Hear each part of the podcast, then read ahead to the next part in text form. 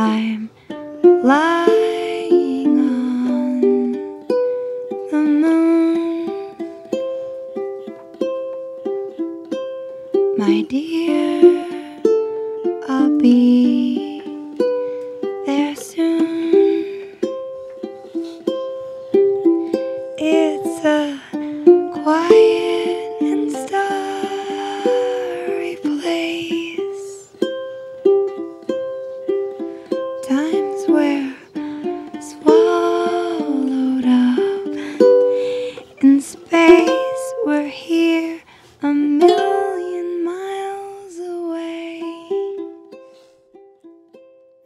pessoal, hoje vamos para mais um episódio.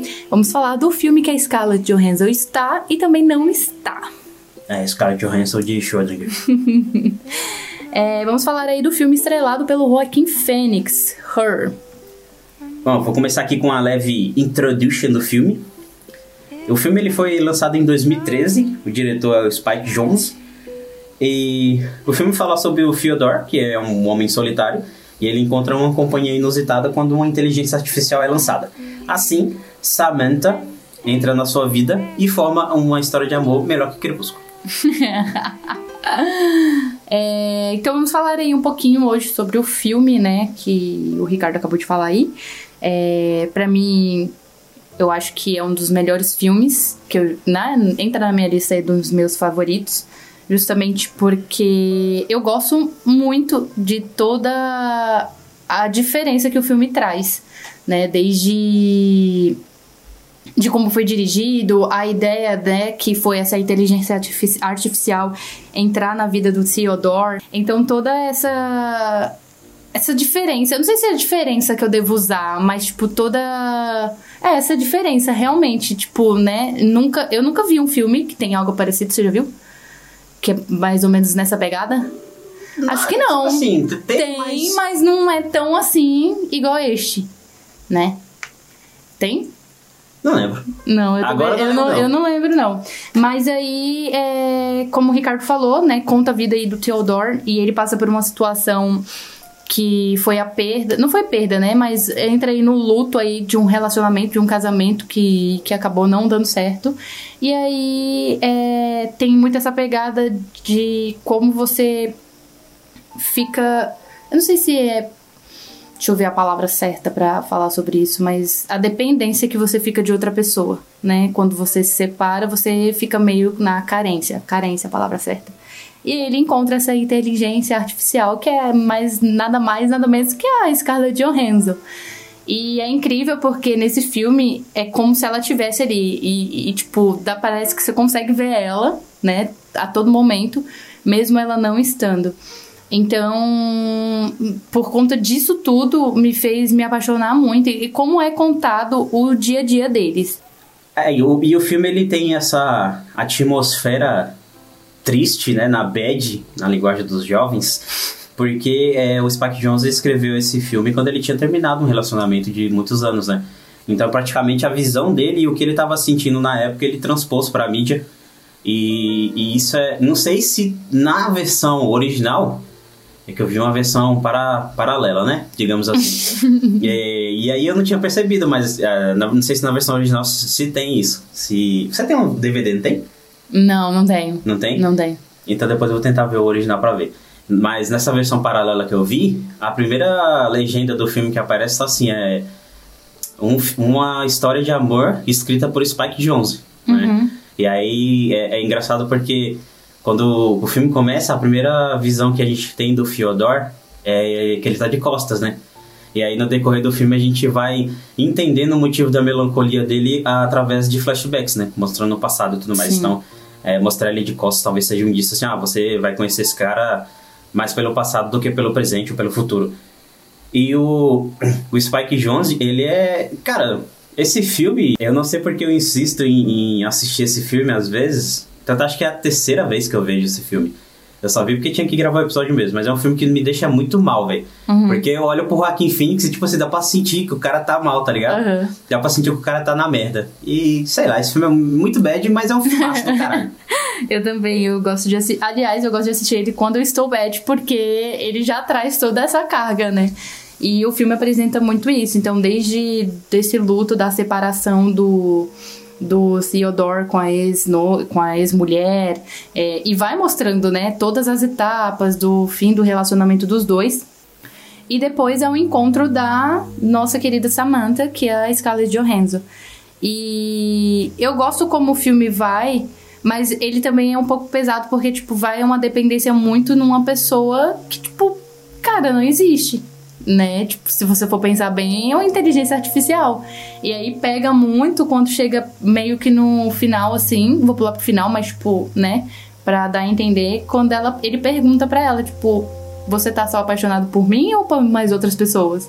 E ela, não, não é só por você, é por várias outras pessoas. E, tipo, quebra muito. Você fala, caralho, mano, porque você fez isso com Rankin Fênix? Então, é um filme para assistir em dias tristes ou não assistir muitas vezes igual o Ricardo, assistir três vezes porque deixa ele muito mal. E, e eu tava vendo, né, pesquisando um pouco sobre o, o filme e aí é, só para saber se as minhas ideias estavam conectadas, porque recentemente eu Recentemente, assim, eu vou falar agora é uma besteira, né? Hum. Recentemente eu venho andando jogando muito videogame, é foda, né? Hum. Recentemente é há 25 anos. É, e aí eu tava percebendo alguns jogos que tem muita temática cyberpunk.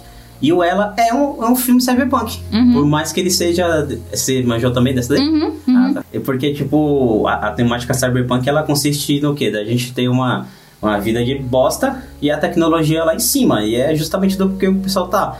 Mas não que eles estão é, dependentes de dinheiro ou de moradia, mas a dependência nesse, nesse caso é sentimental. Uhum. É, tanto é que tem uma, uma parte que eu gosto bastante, é bem simples, quando o Fyodor entra no, no elevador, e ele coloca o fone e ele coloca tocar música melancólica. Uhum. Aí começa a tocar uma lá e tá, tipo, muito alegre pra ele ali. Tocar outra melancólica. eu vejo que ele trocar o estilo, não, ele toca outra melancólica. E, e aí eu fiquei, tipo, é, tipo, meio curioso, né, de saber tipo, que o filme realmente tem essa pegada cyberpunk. E o diretor lá, já pulando para partes da curiosidades, é, o diretor ele quis ter essa temática futurista, mas ele quis também colocar elementos que lembrassem coisas vintage, né? Uhum. Tanto é que o, o smartphone lá, que é a Samantha, ela tem um, uma estética meio tipo amadeirada e ela foi inspirada em um isqueiro e não só isso, né? Mas quesito roupa também. O, o personagem do Joaquin Fênix, da própria. Tem a atriz que fez a mulher do Superman. Caralho, esqueci o nome. Louis a Amy Adams. É, a Amy Adams também, que, tipo, é super característica, assim, tipo, muito antigo. Então, realmente remete muito... E as cores do próprio filme, né? Tem umas cores, tipo, com uma pegada bem mais antiga. Não sei se todo mundo acha isso, mas eu assistindo o filme acho. Não, mas isso é mais uma das curiosidades do filme também. O figurino do Fyodor, ele difere das outras pessoas, não só porque ele é o personagem principal, mas porque o figurino dele é baseado nas roupas dos anos 40 e 50. E dá pra você ver, né? A calça cintura lá em cima, né? E aquele bigode, o bigode. Exatamente. E vamos lá, eu vou falar um pouco agora sobre uma coisa que eu acho muito importante e eu sempre trago aqui, que é quesito atuação. Eu gosto muito e eu sempre gosto de frisar bastante em como é muito bom ver a questão do Joaquim Fênix e, e suas atuações. A gente acompanha quem, não sei se vocês já assistiram os filmes antes, mas quem acompanha o Gladiador, é, Sinais, vê uma tipo um, um, certo crescimento do ator em si, o que é muito gostoso de assistir. E como ele consegue é, fazer diferentes papéis com muita facilidade. Então, quem assistiu Gladiador viu que ele era um cara tipo, super babaca e super entrou no personagem, a gente odiava ele. Então, se você odeia, porque o personagem tá bom.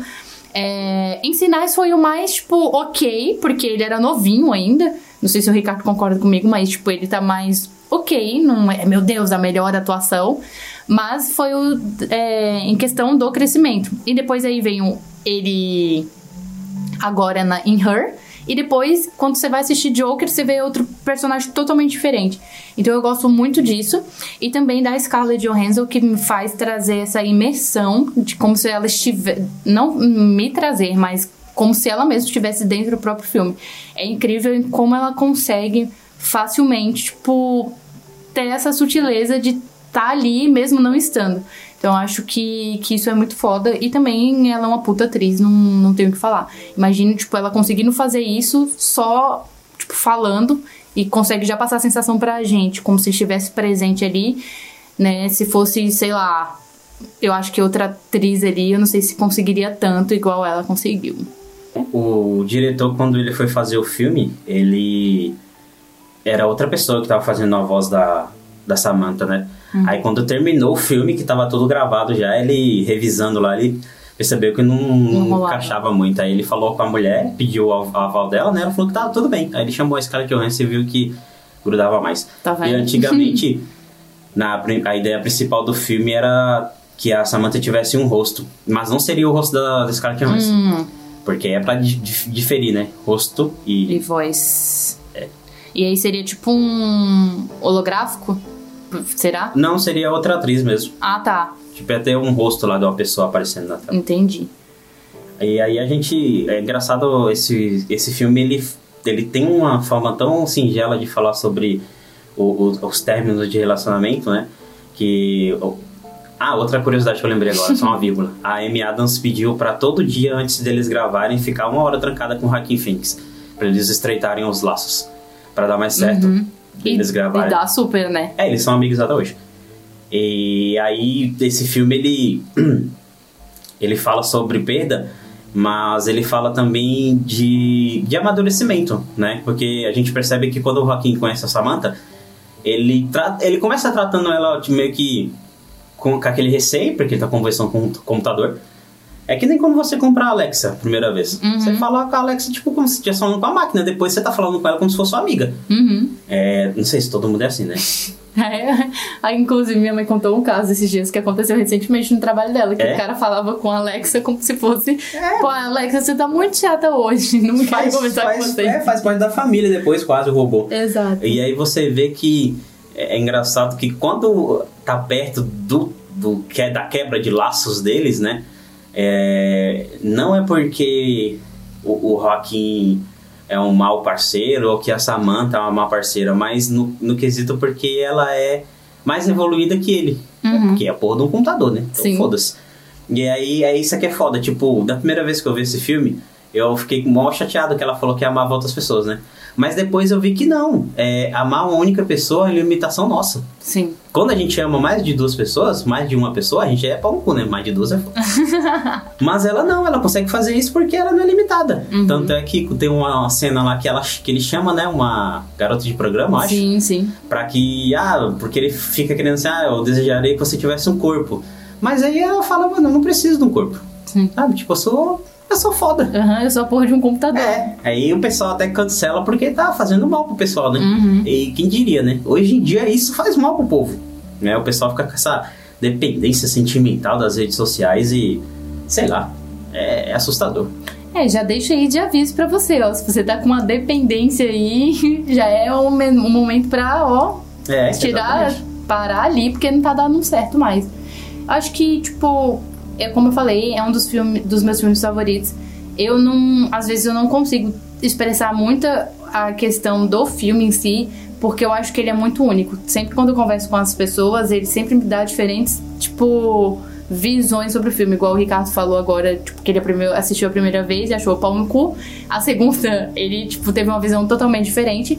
E assim como eu converso com vários amigos que já assistiram, realmente tem uma visão muito diferente interpreta aí da maneira, né, que cabe a interpretar. Não sei se o filme também tem essa pegada de você faz o, o, fi, o a sua interpretação ou não, ele já deixa Até claro. tem, mas a mensagem é A, clara. a mensagem é clara. Mas tem outras interpretações. Uhum. E eu acho que é isso. Não sei se ele tá. Na verdade, eu procurei hoje nas três plataformas, tanto Netflix, HBO e Amazon Prime, não está disponível. Então tem que comprar Tem no que- YouTube. É. Ou no Google Versões aí. paralelas. Exato. E se você ouvir esse podcast até aqui, não se esqueça de clicar no follow do Spotify, isso ajuda bastante. E se você gostou do conteúdo, dá cinco estrelas. E nos siga no Spotify. Você já falou? Falou? Falei, cara? Falou? No Instagram também? Então tá bom, é isso, gente. Um beijo pra vocês. Falou.